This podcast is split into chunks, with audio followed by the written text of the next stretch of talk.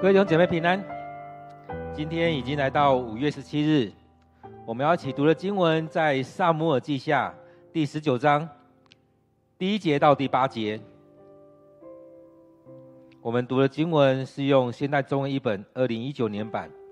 我们一起来读这段经文在《撒母耳记下》第十九章第一节到第八节。有人告诉约押。大卫王在为亚沙龙悲哀哭泣，以致那天大卫全军胜利的欢乐都变成哀伤，因为大家听说王在为他儿子悲哀，他们静悄悄地回到城里，好像战场上败退下来的队伍那样羞愧。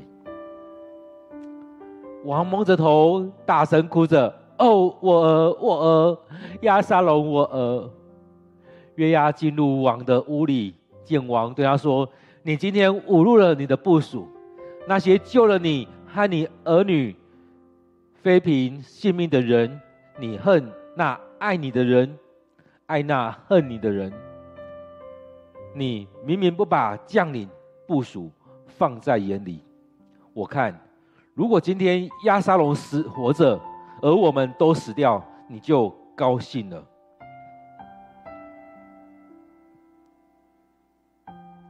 现在，请你出去安抚你的部属吧。我指着上主的名发誓，如果你不这样做，到明天早上，没有一个人会留在你这里了。那将成为你一生所遭遇的最可怕的灾难。于是王起来出去，坐在城门边。他的部属听到他在那里，就都聚集到他面前。那时候，以色列人一个个逃回自己的家乡去了。我们今天读的经文在撒母耳记下第十九章第一节到第八节。让我们再用片刻的时间。来读这段经文，来领受这段经文。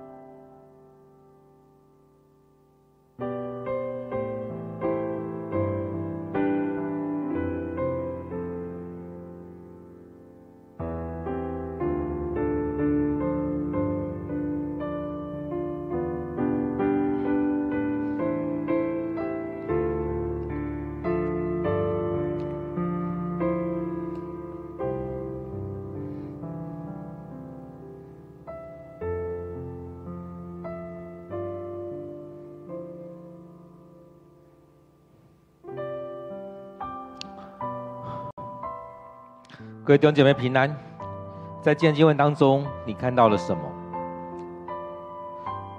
其实很多时候，在我们读圣经的时候，我们也是需要这样问我自己：在今天经文当中，我看到了什么？很多时候，我们是这样读过去而已。那当我们问自己的时候，当我们有这样对话的时候，你会发现自己的领受会越来越多。我发现了什么？我看到了什么？当我们在这样读的时候，也继续问上帝：上帝，你要对我说什么？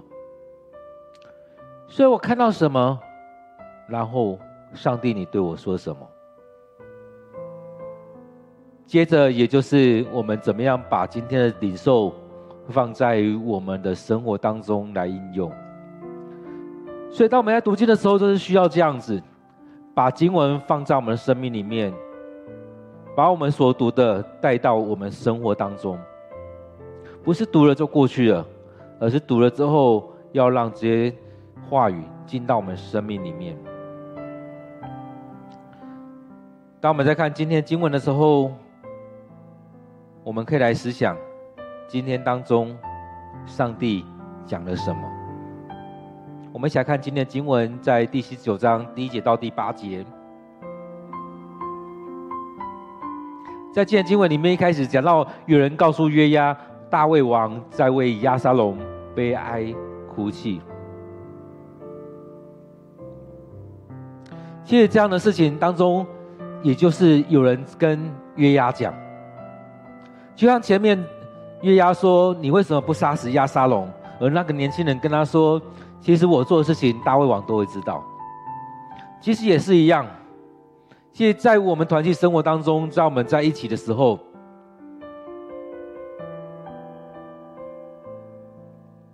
有时候我们是需要让我们的讯息是流通的。其实，当一家人，他们的讯息是会流通的，在生老病死每件事情当中，都会让你的家人知道。或许你会怕担忧，但在这许多事情当中，都会让我们家人知道，而在这里面，我们看到约押所做的事情，大卫大致上都会知道。大卫的状况，人家也去跟约押讲，所以也就是因为这样子，约押才能去处理。所以当中有人知道，有可能是大卫身边的人，有可能那时候留在城，留在大卫身边那些人。当大卫听到亚沙龙死去之后，他就哭泣，他就喊着：“我儿，我儿，押沙龙，我儿。”所以在这样情况当中，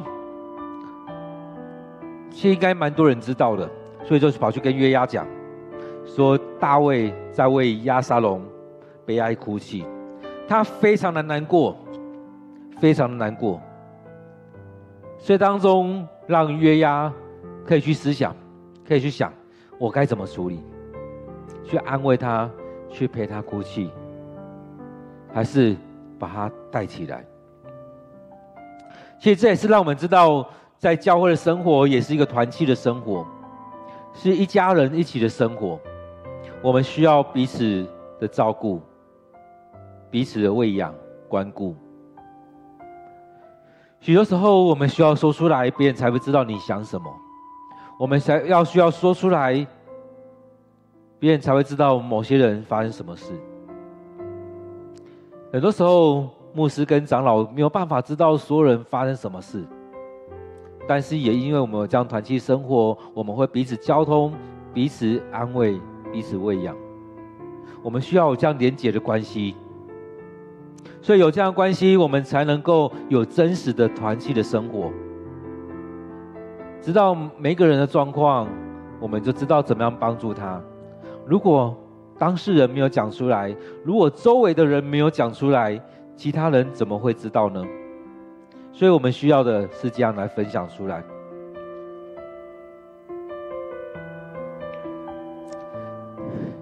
记得前一段时间去一个教会，去那边参观的时候，那教会的牧师说，他们的讯息是流通的。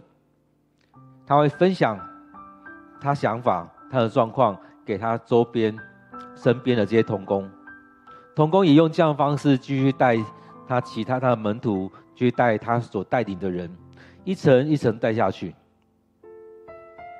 牧者会跟他跟他同工分享，他的同工也会跟他同工的同工分享，跟他所带领的小组员来分享。而在这过程当中，小组员也会跟他的小组长、跟他的同牧者来分享。所以这样，他一层一层分享下去，也一层层分享回来，在这沟通的过程当中是很畅通的。有什么问题就提出来讲。所以在这个过程当中，那牧师也提到，他们不会有沟通不良的时刻，不会有我的想法跟你的想法不同。因为我们会这样一层一层沟通下去，一层一层分享下去，在聚会、在门训、在许多时候会分享下去。或者这样彼此的沟通，因为我们是一家人，因为我们是在一起的，因为我们是同一个教会的弟兄姐妹，所以我们在当中，在教会我们需要改变我们的的观念。很多人会觉得教会只是教会嘛，什么都不愿意讲。有时候习惯不讲了，但是却又希望想想要人家关心。所以当你没有讲，人家怎么知道你的状况？当你没有讲，人家怎么知道你现在的情况？所以很多人不讲，但是又装得很坚强。大家不知道你的状况，就觉得啊，好像没事。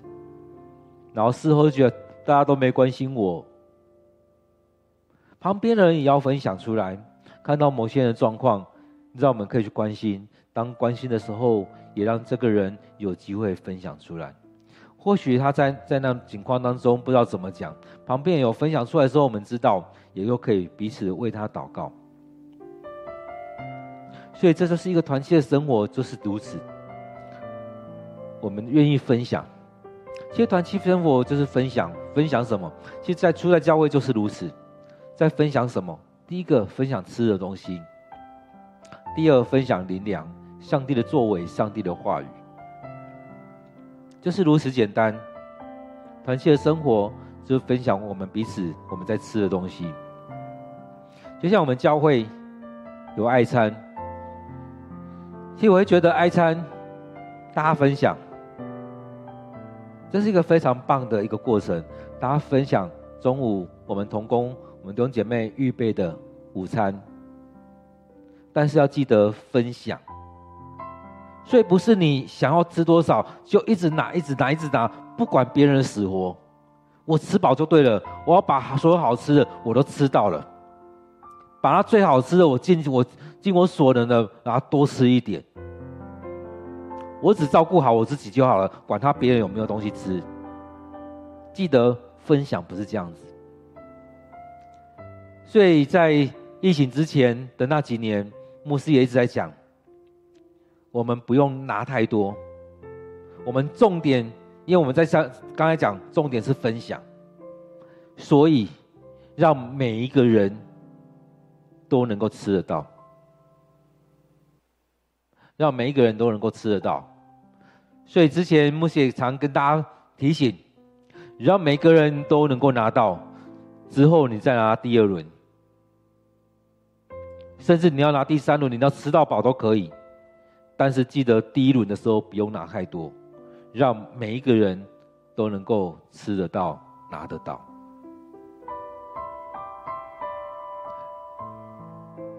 我想，若是我们有在灵修，有在跟着牧师，有在听牧师在讲话的人，应该都做得到这些。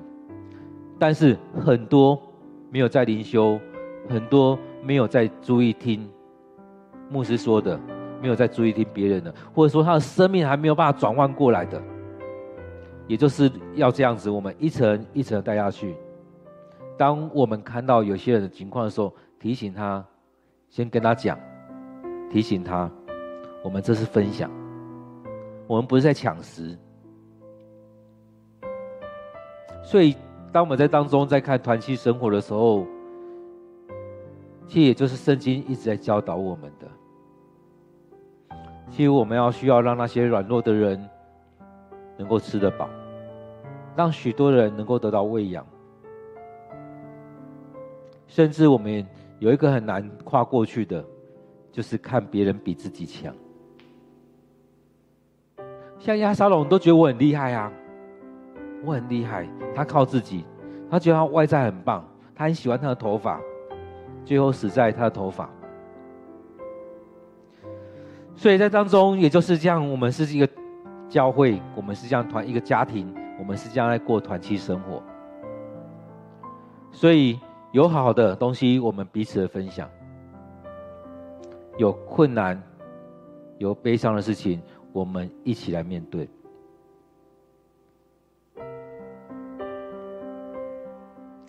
所以当中，我们看到大卫在为亚沙龙悲哀哭泣。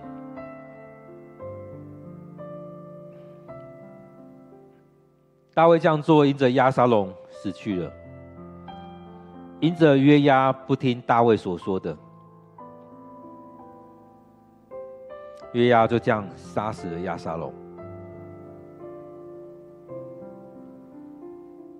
其实，在当中，牧师也想到一个一个一两个词，在这里面，当约押杀死亚沙龙的时候，是要用一了百了，还是一劳永逸？其实这两个词都有它的问题在。我们只要把这个人杀了，事情就这样摆平了吗？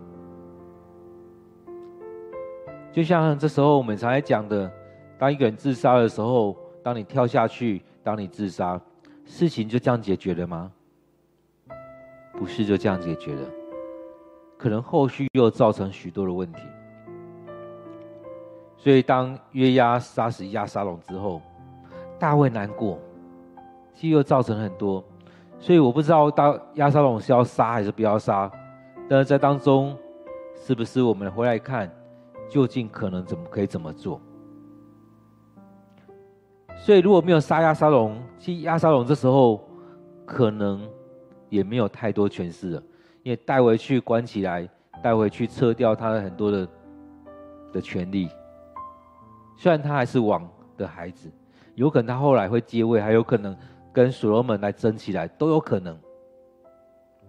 许多的书都是在说约押他所做的不合大卫的心，可能也得罪了上帝。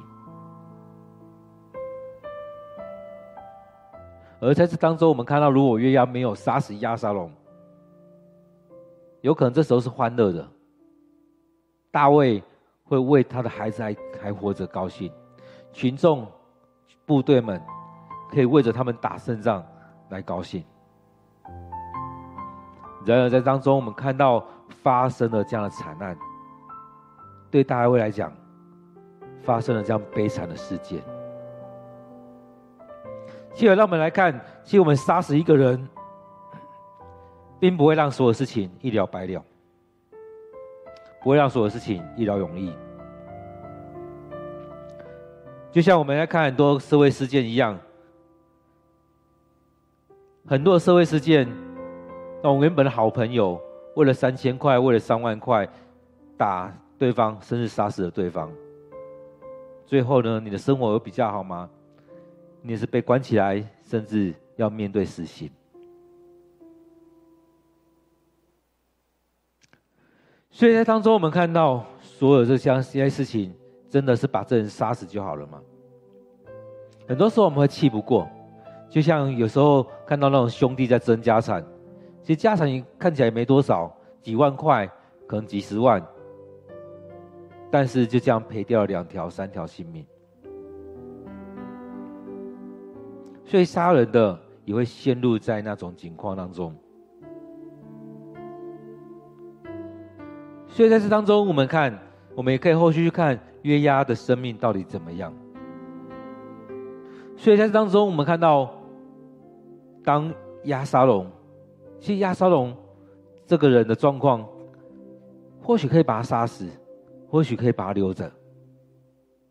当留下来，当然后续的记载会不一样，但是在圣经里面就是这样发生了。所以这真的可以让我们去想，杀死一个人，让我们去想，死刑就真的这样吗？当一个人犯了罪之后，把他杀死，这样的事情就不再发生了吗？用这样的方式，事情就整个好转了吗？所以在这当中，当我们在读经的时候，可以让我们有很多思考、思想的地方。真的可以让我们看到大卫非常的爱这个孩子。即这个孩孩子可能会要把他杀死，但是他依然爱这个孩子。所以在当中，我们看到大卫为着亚沙龙的死去悲哀哭泣。所以原本大卫全军是很欢乐的，因为他们胜利了，他们要庆祝他们的胜利。但是回来的时候，他们听说大卫在为亚沙龙悲哀哭泣，整个氛围就变了，从欢乐的变成了哀伤的。这整个情绪氛围整个改变，整个情绪氛围都不一样。其实很多时候我们在想。到底我们要怎么样去面对这许多事情？曾经有一些教会，有些弟兄姐妹或牧者也在分享，我情绪怎么样转转换？前面一场婚礼，后面一场告别式，这情绪要怎么转换？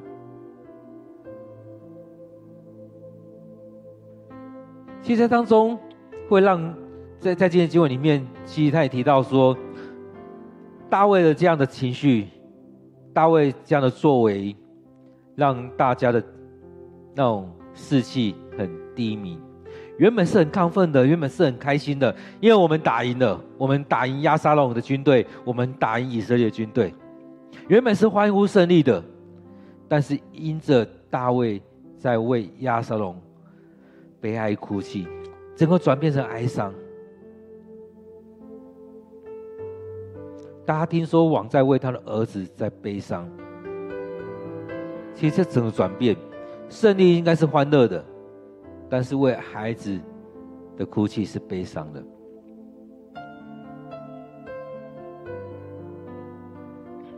所以这里面才会提着说，军队就悄悄的回到城里面，原本是大声欢呼的。原本就像耶稣要进城那个感觉，我们赢了，我们赢了。元帅带着他们打胜仗的军队回来，应该是全城欢呼的。没想到回来的时候，却变成静悄悄的走回城，静悄悄的，什么话都不敢说。你有可能越讲越开心，什么话都不敢说，那种感觉就好像是打败仗的感觉。逃雷雷就这样进回家了。所以在当中，我们看到大卫到年老的时候，他情绪很难控制，他比较没有办法控制他的情绪，尤其面对他所爱的孩子死去了，所以他整天在那边哦，我我押沙龙，就在那边一直在为他的孩子在哭泣。前面有提到，有人告诉约押大卫的状况，所以当约押带着他的部队回来之后，就去见王，就跟他说：“你今天侮辱了你的部队，他们打胜仗了，你要奖赏他们，你要跟他们开始开心快乐的，但是你却是用这样的方式，像哀伤的方式，你侮辱了你的部队。”你侮辱了那你的部队，那个那些救了你和你儿女和你太太们的这些人，救了你们的你们全家的这些人，你竟然是这样的方式对待他们。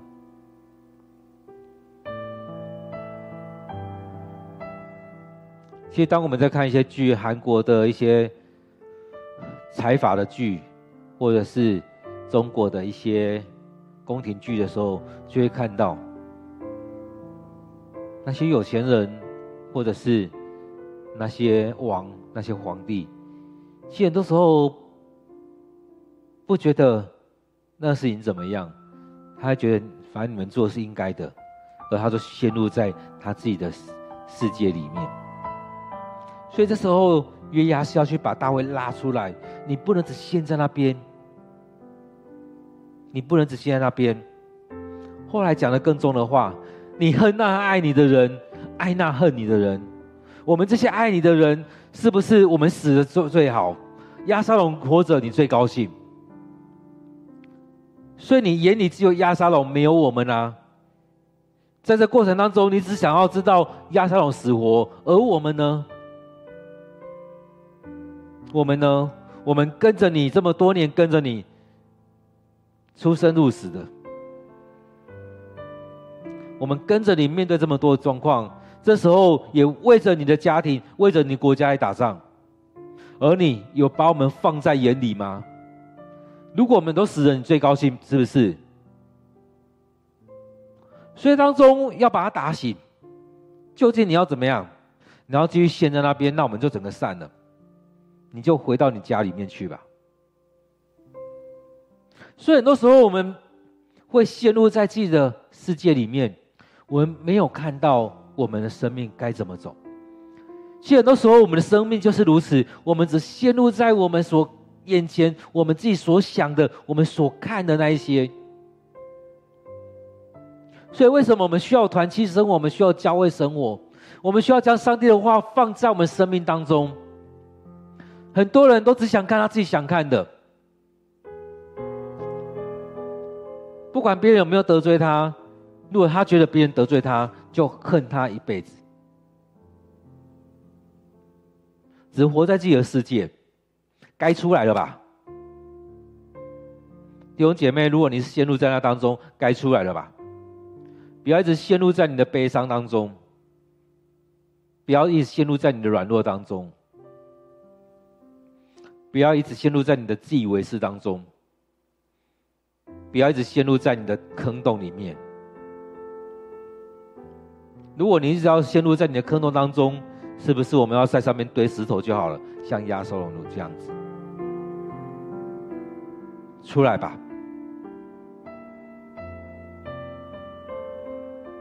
在当中，约押摆明了在跟他说：“你眼中没有我们，你眼中只有你的孩子。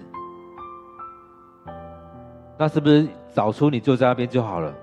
直接去找你孩子，让他把你杀掉就就好了。”所以，出来吧，不要继续陷入在那里面。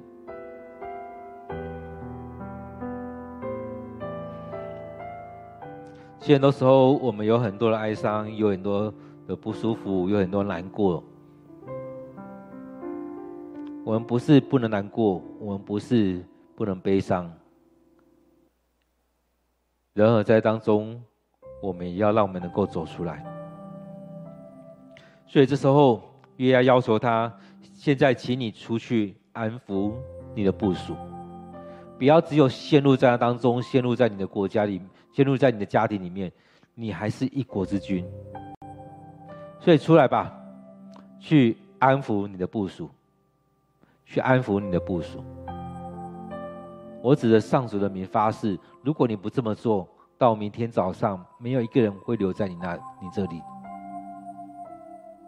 也就是说，如果你现在不去做的话，接着我就把部队带走了，各自回各自的家。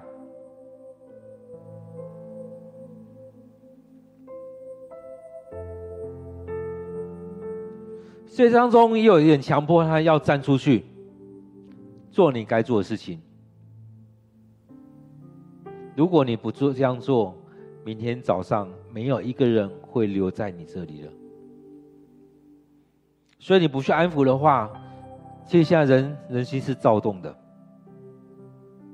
因为打了胜仗，却要陷入在这种很像败仗的情绪当中。所以当我们整个散了我们都不跟着你那将成为你一生所遭遇最可怕的灾难。你手上的人东奔西走你手上没有人那你这个国家你该怎么办？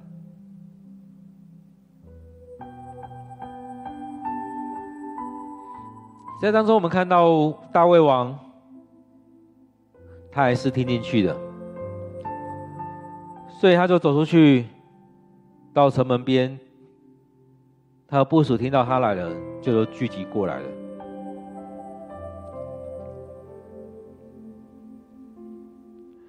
所以在当中，我们看到，当王站出来之后，他的部署就聚集过来了。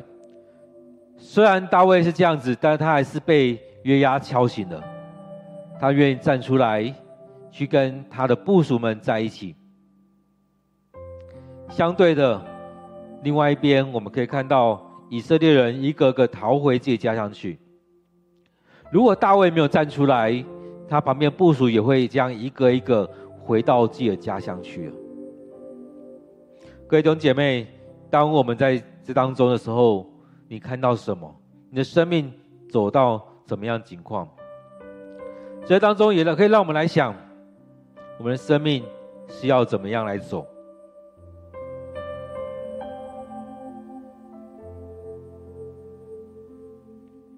这当中一开始提到了，我们要一起过这样的团契的生活。当大卫有状况的时候，他身边的人去告诉那可以。可以处理的人，约押来处理。很多时候我们不知道怎么说，但我们也让圣灵来帮助我们。但是当你可以说你该说的时候，你却不说，别人怎么样来帮助你们呢？怎么样来帮助你？所以很多时候是很重要的，我们需要学习把东西说出来。需要把你的生命、你的话来说出来，你的生命的情况分享出来。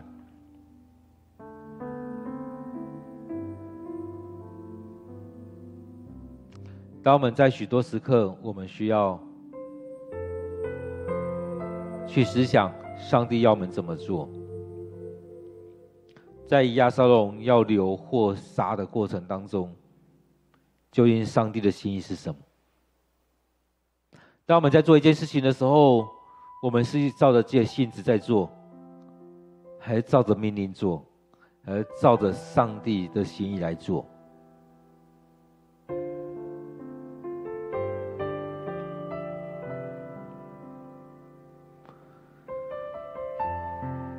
在第六节，约押跟他说：“你恨那爱你的人，爱那恨你的人。”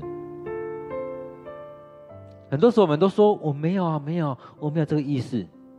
但是你的行为，你所说的话，你所做的事情，很多时候在表达你内心的想法。所以大卫所做的这样的行为，其实也在袒露出这样的情况。所以他跟他说。若你不是如此的话，你要去安抚你的部属。所以很多时候，外在看得到的东西，在也呈现出你内在，从你内在散发出来的，让大家让约押感觉到，你恨那爱你的人，爱那恨你的人。在这许多事情当中，需要更多的去沉淀我们的生命。要走到什么样情况？各位弟兄姐妹，让我们再用一些时间来默想、来思想今天的话语。在今天当中，你看到了什么？或许你也看到约押去安慰大卫，去要求大卫，大卫也照着他所说的。去做了，在今天经文当中，让我们再用片刻的时间来思想今天的经文，再用一点时间来领受今天的经文。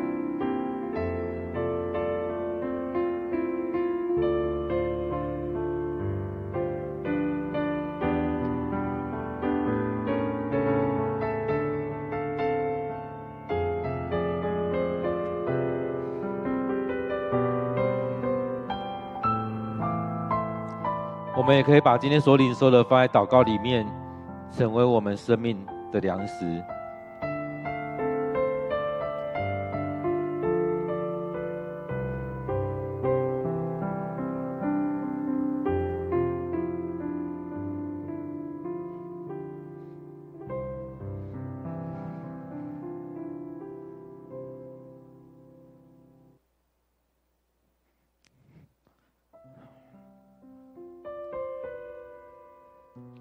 亲爱的主，我们感谢你，在这当中，我们看到大卫跟约押有这么好的情谊，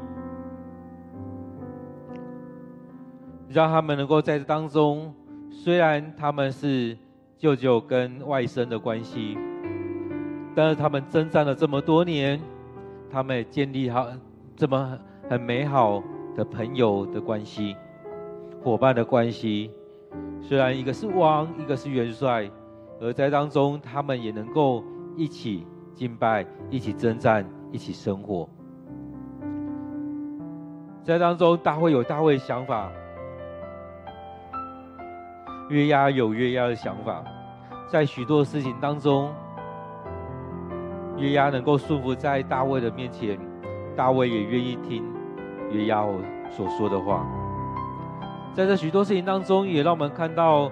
面对这许多的事情，我们需要有伙伴陪伴着我们。在我们的生命的过程当中，我们需要有伙伴与我们同在。我们需要有这种教会的生活，有这样团契的生活，有这样真实团契的关系。主啊，恳求你带领着我们，让我们在生命当中经历主你的恩典。也在于我们的教会生活里面，我们能够有这美好的团契的生活。所以很多时候我们会有一些其他的想法。当你的话语临到，当一些我们该做的事情，我们却用自己的想法方式在做的时候，也带来了其他的影响。虽然每件事情都有不同的发展，但是让我们学习来到你面前，领受你的带领。现在主再次的将我们今天所领受的摆在主你面前，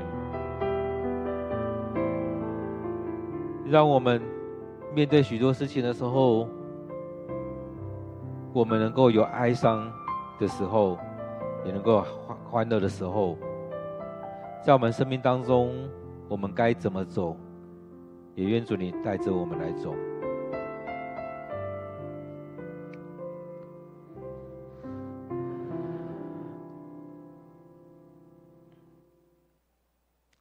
我们这时候为着我们的教会来祷告，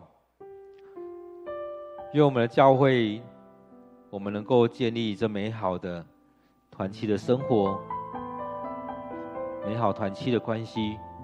我们能够彼此喂养，也能够彼此分享我们自己的生活，我们自己的生命，我们自己的领受，让我们的教会是一个能够让人安心，能够真实在这当中领受安息的一个地方。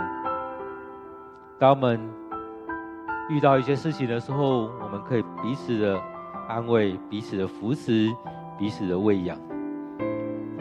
当我们有能力的时候，我们也可以去帮助我们的弟兄姐妹，也可以帮助许多人。我们一起在当中彼此的牧养。我们会为我们的教会来祷告。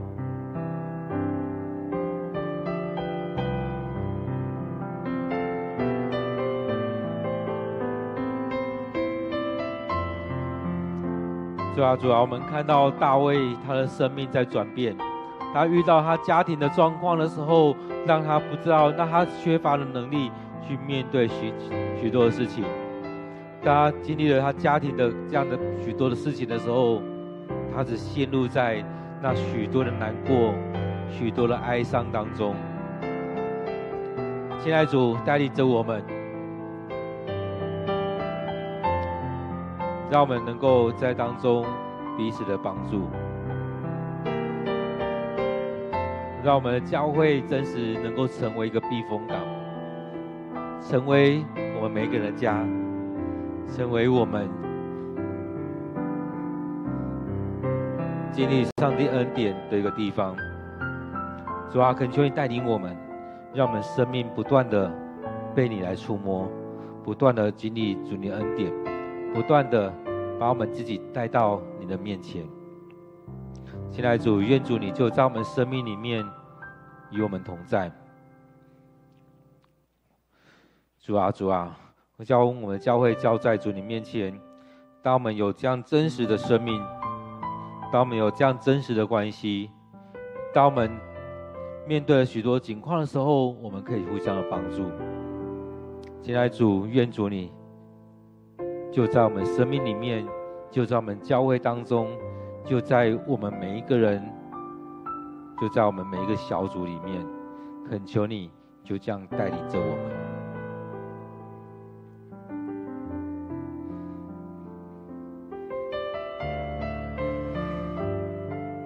我们接着也为着我们教会现在正在上课的成长班，为着接下来即将要开课的领袖班，以及我们正在操练的 RPG 的祷告。以及我们每一天的灵修，为这些来祷告，让我们有更多的人委身在灵修，更多的人委身在操练祷告，更多的人愿意参与在培育课程当中。我们为了教会这许多的事情来祷告。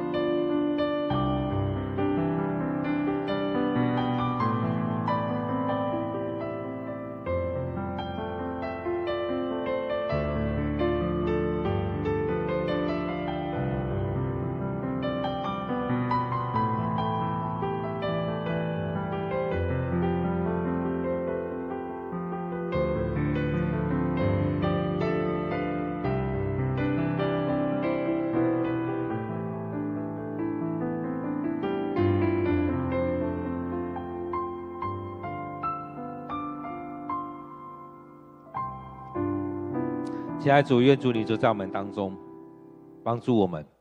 当我们在读经，你就开启我们的眼睛，开启我们的心，来领受你的话语。主啊，很多时候我们在读的时候，我们真的不知道我们在读什么。但是主，愿主你帮助我们，透过每一天的这样操练，每天的读经，让我们的生命不断的被你提升，你让我们的生命被你触摸到。当我们愿意摆上的时候，我们每天这样读经，每天这样祷告，每天这样操练的时候，不断的话语进到我们生命里面，主你的不你的供应不断的进到我们生命当中，不断的让我们去经历，主你就这样恩待我们，你的祝福源源不断的进到我们生命里面。亲爱的主，愿主你继续带领着我们，让我们生命得着你的祝福。主要当我们在这这当中，虽然培育课程停了三年，也让我们能够恢复回来，继续的来造就我们弟兄姐妹，继续的造就我们的童工，继续的造就我们每个人的生命，让我们愿意委身在这里面。主要当我们一直期待我们有跟你有更好关系，但是我们却不愿意付上代价。现在主带领着我们，让我们生命不断的经历你的恩典、你的同在。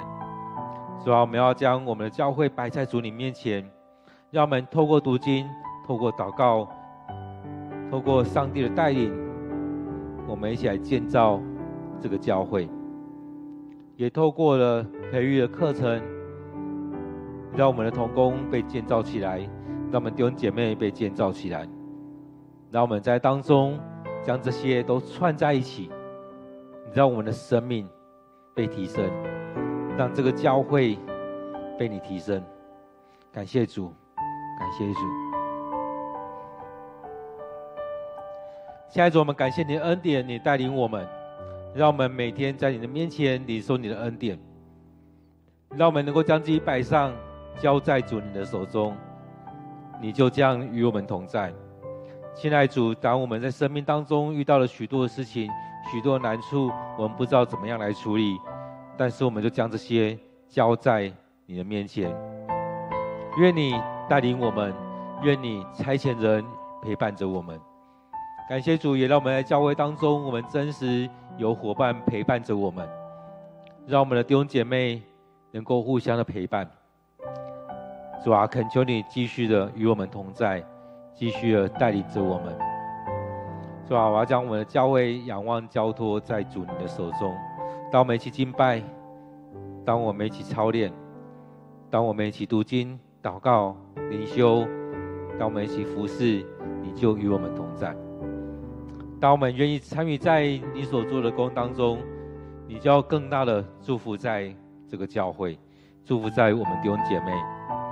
亲爱主，我要再次的将我们今天参与在聚会的每位弟兄姐妹仰望在主你手中，愿主你祝福我们，愿主你就在我们生命里面陪伴着我们。感谢赞美你，我们将祷告祈求。都奉靠主耶稣的名，阿门。